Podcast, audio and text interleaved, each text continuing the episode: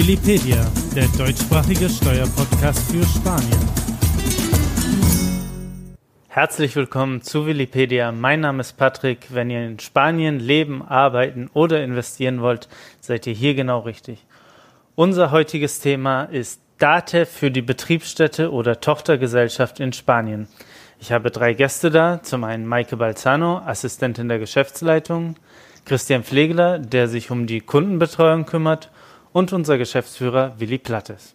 Vielleicht die erste Frage. Was hat DATEV mit einer Betriebsstätte oder Tochtergesellschaft in Spanien zu tun? Wie passt das zusammen, Willi? Ich möchte ein ganz klein bisschen ausholen. Und zwar für Deutsche ist Spanien ein exquisiter Investitionsstandort. Wir haben nach Zahlen, die von der DATEV recherchiert wurden, circa 7300 deutsche Tochtergesellschaften oder Betriebsstätten in Spanien. Also das ist schon eine Riesenmenge. Und Spanien ist in Europa der drittgrößte Handelspartner für Deutschland. Also Spanien ist ein lohnendes Investitionsziel, insbesondere für den deutschen Mittelstand. Der ist hier sehr, sehr stark vertreten. Jetzt ist das Thema, der deutsche Mittelstand, wenn er investiert, hat er zwei Möglichkeiten im Ausland zu investieren. Entweder über eine Betriebsstätte oder über eine Tochtergesellschaft. Das sind die beiden wichtigen Grundsatzentscheidungen für die Gesellschafterstruktur oder für die zivilrechtliche Struktur. Und da gibt es signifikante Unterschiede. Welche wäre die am häufigsten gewählte Option? Ja, das äh, kommt ganz drauf an. Also wie das immer so ist. Mhm. Im Steuerrecht, es gibt keine eindeutige äh, Aussage. Aber lass uns ein bisschen, äh, ein Stückchen in, mehr in die Tiefe gehen und dann erklären wir auch, nachdem wir die Grundlage Betriebsstätte oder Tochtergesellschaft haben, warum die DATEV so wichtig ist. Das ist eine elementare Frage, aber lass uns bitte zuerst mal erklären, was ist eine Tochtergesellschaft aus deutscher Sicht und was ist eine Betriebsstätte aus deutscher Sicht für die spanische Seite. Christian, mhm. wenn du vielleicht mal sagst, eine SL, das ist die deutsche ja. GmbH, was muss da gemacht werden in Spanien? Also die häufigste Struktur, die man hier in Spanien auffindet, ist die SL, also das ist wie eine deutsche GmbH. Die ist vor allem so attraktiv, weil das Stammkapital, welches man benötigt, relativ niedrig ist für die Gründung. Das äh, sind 3000 Euro. Auch die Umsetzung, die ist relativ schnell und einfach zwischen drei und, sage ich mal jetzt, fünf bis sechs Wochen. Natürlich, trotz der einfachen Umsetzung gibt es natürlich auch im Vergleich zu anderen Strukturen Nachteile, vor allen Dingen beim Thema Steuerbelastung.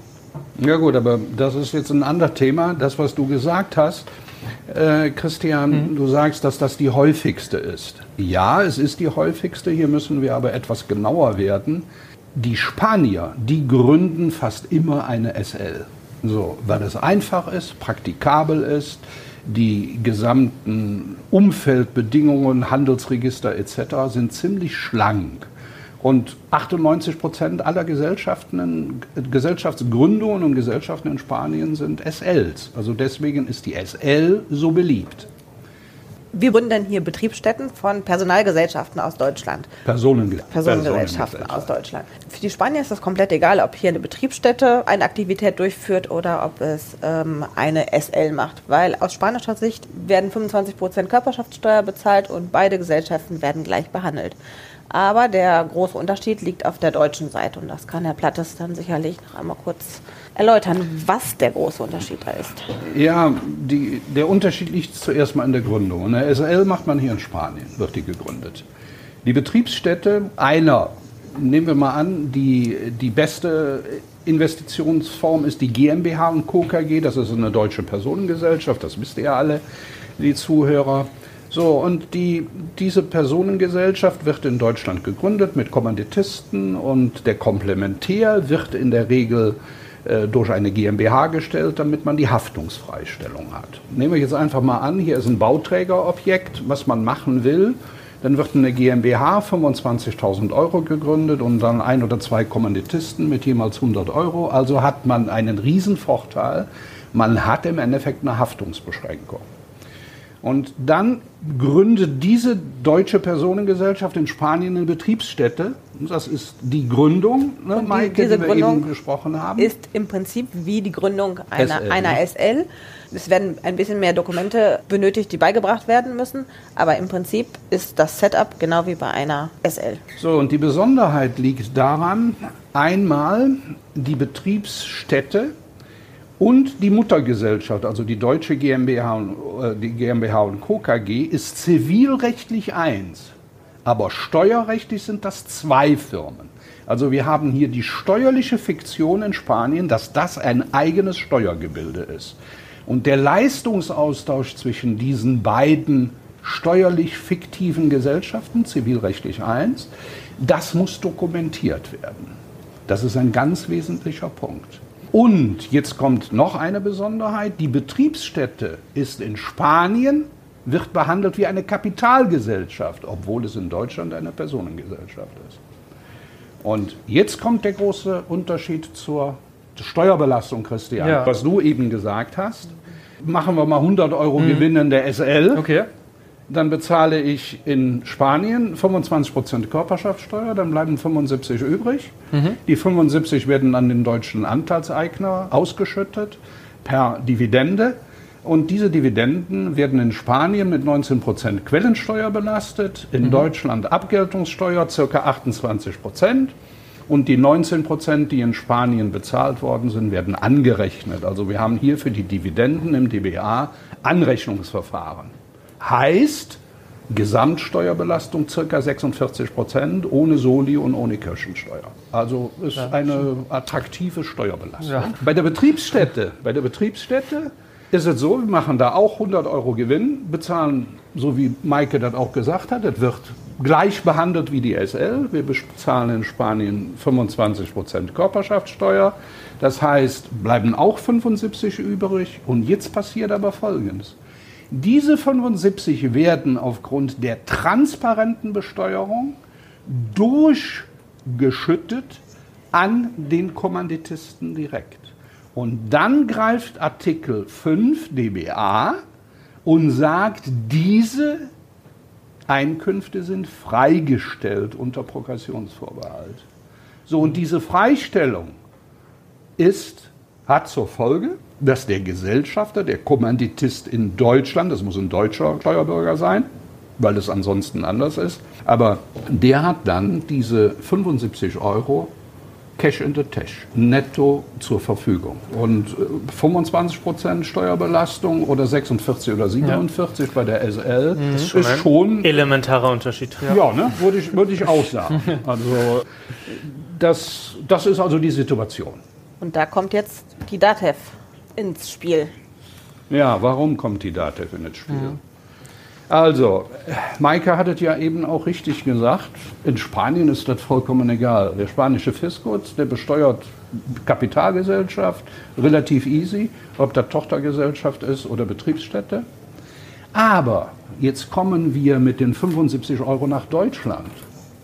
Und jetzt sagt der deutsche Fiskus, ach, du willst die Freistellung haben, du willst in Spanien keine Steu in Deutschland keine Steuern mehr bezahlen. So, jetzt wollen wir doch mal gucken, ob du alle Vorschriften, die notwendig sind, um diese Freistellung zu kriegen, ob die auch alle erfüllt sind. So, und dann geht es los. Und da hat der deutsche Gesetzgeber, ich sage mal begleitend durch OECD-Richtlinien, EU-Richtlinien und so weiter, also ein Regelwerk aufgebaut. Wir nennen das hier Giftschrank. Das ist also, also eine Vielzahl von Vorschriften. Und diese Vorschriften münden im Endeffekt jetzt auch ganz frisch ab 1.1.20 in neue Grundsätze ordnungsgemäßer Buchführung, wo dann eindeutig beschrieben ist, dass ein IKS vorhanden sein muss, also ein internes Kontrollsystem da sein muss und dass die Buchhaltung der Betriebsstätte in Deutschland auch prüfungssicher sein muss. Also eine Vielzahl von Dokumentationsvorschriften. Ein enormer Aufwand. Ja, ein enormer Aufwand. Ein Wirklich enorm- ein enormer ein Aufwand. enormer Auf beiden Aufwand. Seiten. Das würde ja auch heißen, dass man die Buchhaltung also doppelt führen müsste. Also in Deutschland Genau. und in Spanien. Genau so ist es, genau so ist es.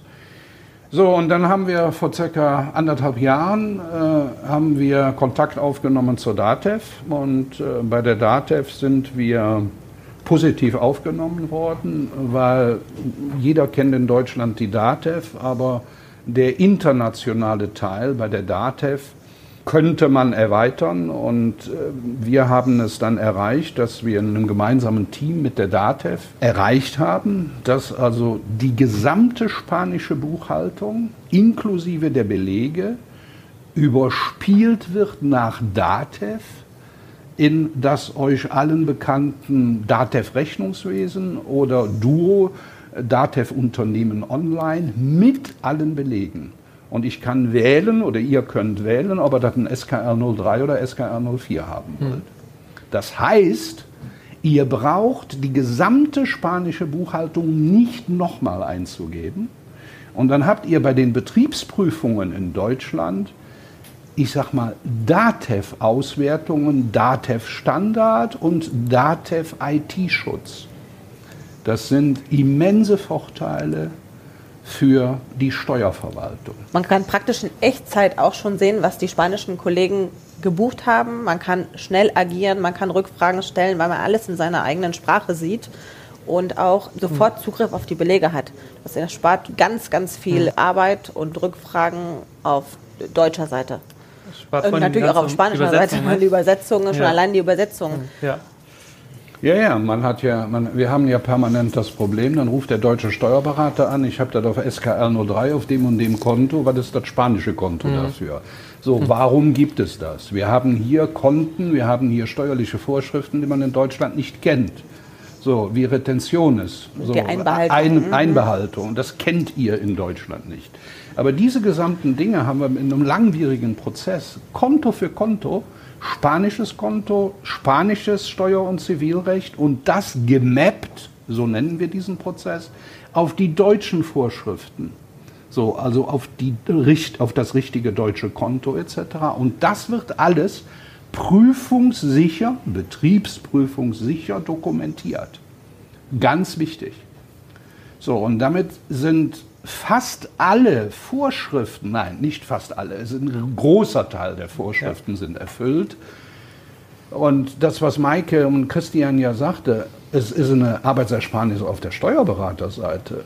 Ich glaube aber, wir müssen hier den Unternehmer auch ganz intensiv mit einbinden, weil der jetzt seine spanische Betriebsstätte oder Tochtergesellschaft im DATEV-Format in deutscher Sprache mit dem Ihnen, mit dem seinem bekannten Konten und Auswertungen überprüfen kann, betriebswirtschaftlich. Jetzt haben wir erklärt, was es alles für Vorteile gibt, aber wir haben noch nicht gesagt, wie wir das technisch gelöst haben.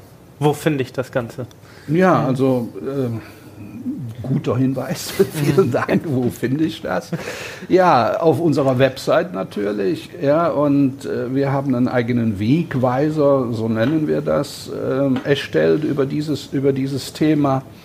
Und äh, da wird also ausführlich da beschrieben, das wie das Dossier. funktioniert. Ein Dossier, knapp 30 Seiten oder nee, noch länger, mhm. äh, knapp 40 Seiten. Und äh, da sind die einzelnen Schritte äh, beschrieben und äh, ich denke mal relativ gut beschrieben, äh, damit die Systematik vom Grundsatz her verständlich ist. Ja? Dann ist es ja eine Plattform. Das ist klassische Plattform. So, und der Dr. Meyer, der, der CEO von der DATEV EG, der sagt ja selber, die Digitalisierung ist ein Trend, der nicht aufzuhalten ist und der steuerberatende Beruf äh, soll dafür sorgen, dass Unternehmer auch länderübergreifend sich an, diesem Zukunft, an dieser Zukunft der Digitalisierung beteiligen. Und wir haben da eine tolle Plattform aufgebaut. Teilweise mit zwölf Leuten haben daran gearbeitet. Deutsche, spanische Buchhalter, deutsche, spanische Steuerberater. Äh, zwei Leute dauerhaft von der DATEV waren dabei. Also das ist schon ein Mammutprojekt gewesen und äh, ja, wir sind stolz, dass wir dieses Thema haben, was es sonst in Spanien nicht gibt. Verraten wir den Hörern noch, wie diese Plattform heißt? Ja, Also wir nennen das Ding International Tax Compliance Plattform, also ITCP, und die findet ihr also auch auf unserer Website. Genau, Ähm, unsere ja. Website europeanaccounting.net. Ja, also die, das Teil ist, ist, ist gut, wird nachgefragt, erleichtert auf beiden Seiten immens. So, wir nehmen äh, selbstverständlich dafür auch Geld. In dem Wegweiser äh, findet man das, was das kostet. Also Pi mal Daumen, ähm, Preise gehören ja auch dazu.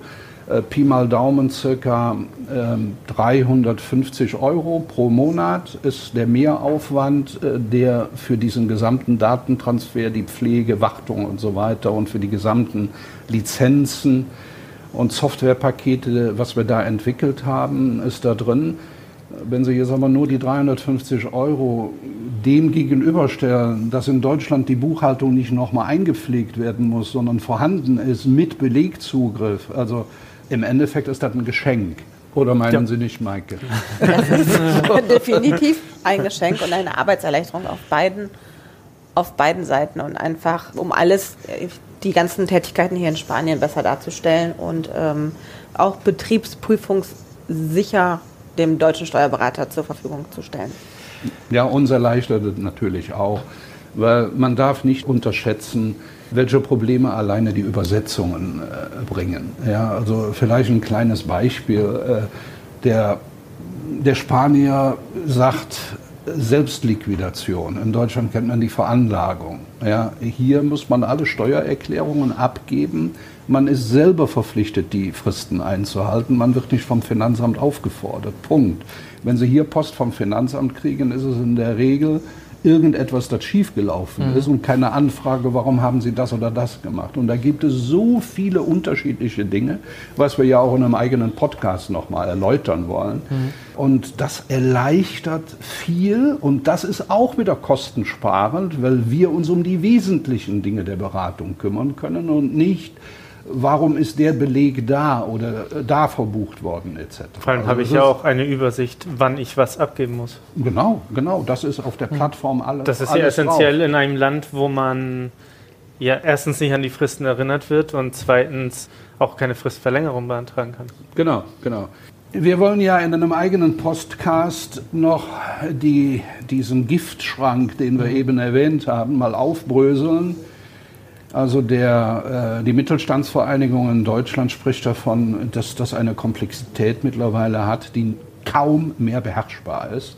Geschweige denn von dem Unternehmer, ja, der sich wirklich um die Geschäfte kümmern soll und nicht um Steuerzeugs. So, und das ist, glaube ich, ein ganz wesentlicher Vorteil, den wir hier mit DATEV erreicht werden. Und wenn äh, die Zuhörer dann, ich sag mal, die Details des Giftschrankes, was dazu führen kann, dass die Buchhaltung komplett verworfen wird, aber auch über das IKS zum Beispiel, wenn das nicht eingeführt ist, dass man sogar, ich sag mal, strafrechtliche Konsequenzen äh, erleiden darf äh, wie ich immer zu sagen pflege, dass man dann keine Freizeitprobleme mehr hat. Das ist, sollte für Geschäftsführer im Haftungsfall sicherlich mit berücksichtigt werden. Das ist sicherlich äh, eine gute Motivation, um sich das anzuschauen. Das wird unsere nächste Folge, die Aufbröselung des Giftschranks. Vielen Dank an Willi, Christian und Maike. Unsere Podcasts findet ihr auf dieser, Spotify, YouTube und Apple Podcast. Vielen Dank fürs Zuhören. Bis zum nächsten Mal. Vielen Dank. Vielen Dank. Danke.